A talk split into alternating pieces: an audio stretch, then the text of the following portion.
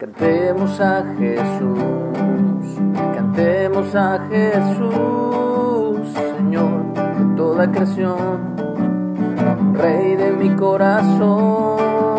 Cantemos a Jesús, cantemos a Jesús, victorioso más que vencedor, Rey sobre toda nación. Hola, muy buenos días. Él es digno de loor, digno de adoración, nuestro amado Rey, Señor y Salvador, Yeshua, Jesús. Le damos gracias a Él por su gracia, amor y misericordia que nos muestra cada día.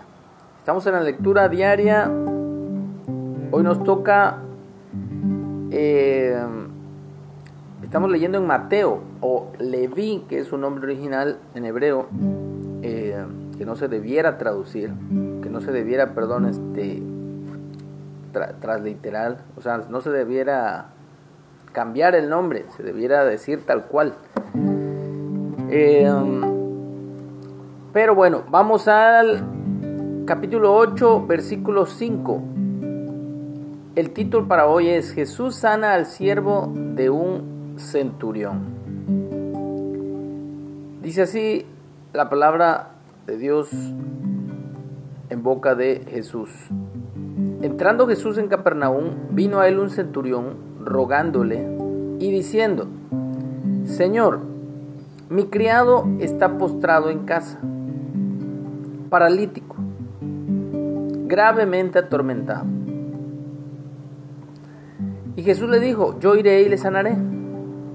Respondió el centurión y dijo, Señor, no soy digno de que entres bajo mi techo. Solamente di la palabra y mi criado sanará. Porque yo también soy hombre bajo autoridad y tengo bajo mis órdenes soldados. Y digo a este ven y va. Y a otro ven y viene. Y a mi siervo haz esto y lo hace. Al oírlo Jesús se maravilló y dijo a los que le seguían, en verdad, en verdad les digo que ni aún en Israel he hallado tanta fe. Y os digo que vendrán muchos de oriente y del occidente y se sentarán con Abraham e Isaac y Jacob en el reino de los cielos. Mas los hijos del reino serán echados a las tinieblas de afuera. Allí será el lloro y el crujir de dientes. Entonces Jesús dijo al centurión, ve y como creíste, te sea hecho. Y su criado fue sanado en aquella misma hora. Podemos contemplar lo primero, lo primero, lo primero, obviamente lo del título. Jesús sana al siervo de un centurión.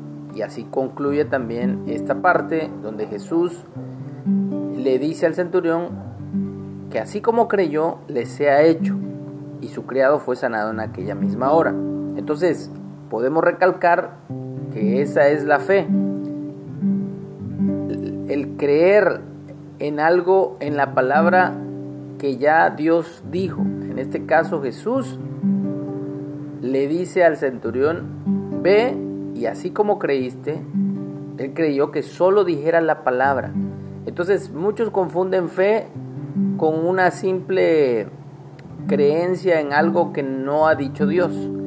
Ahora, si Dios ya lo dijo, Él lo va a cumplir. Pero también quiero analizar un poquito y meditar en esto, dejarlo en sus corazones en sus mentes, que eh,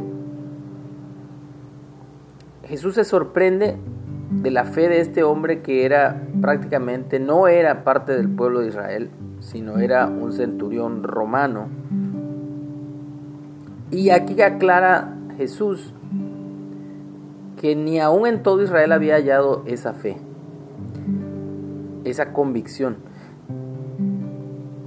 Pero también dice algo, y les digo, dice que vendrán muchos de oriente y del occidente y se sentarán ¿Dónde? ¿Con, ¿O con quién? Con Abraham, Isaac y Jacob en el reino de los cielos. Hablando que el reino de los cielos aquí en la tierra. Va a ser una extensión aquí en la tierra. Y dice, más los hijos del reino, refiriéndose a los líderes religiosos que no creyeron, porque no, no todo el pueblo no creyó, el pueblo de Israel, sino solo los líderes y obviamente un grupo de gente. Pero muchos judíos, muchos israelitas creyeron. Dice, más los hijos serán echados a las tinieblas de afuera y allí será el lloro y el crujir de dientes. Así que todo aquel que se rehúse a creer, todo aquel que no crea que Jesús es el único camino, la única verdad la única vida para llegar al Padre, va a tener la misma condición que los hijos del reino que rechazan, que rechazan y que no creen las palabras de Jesús. Así que creámosle a Jesús, creámosle lo que Él dijo y confiemos y creamos a como Él ha dicho, así se hará. Así que confiamos en Él plenamente. Digno de lo digno de lo Rey de mi corazón, Rey de mi corazón, Jesús es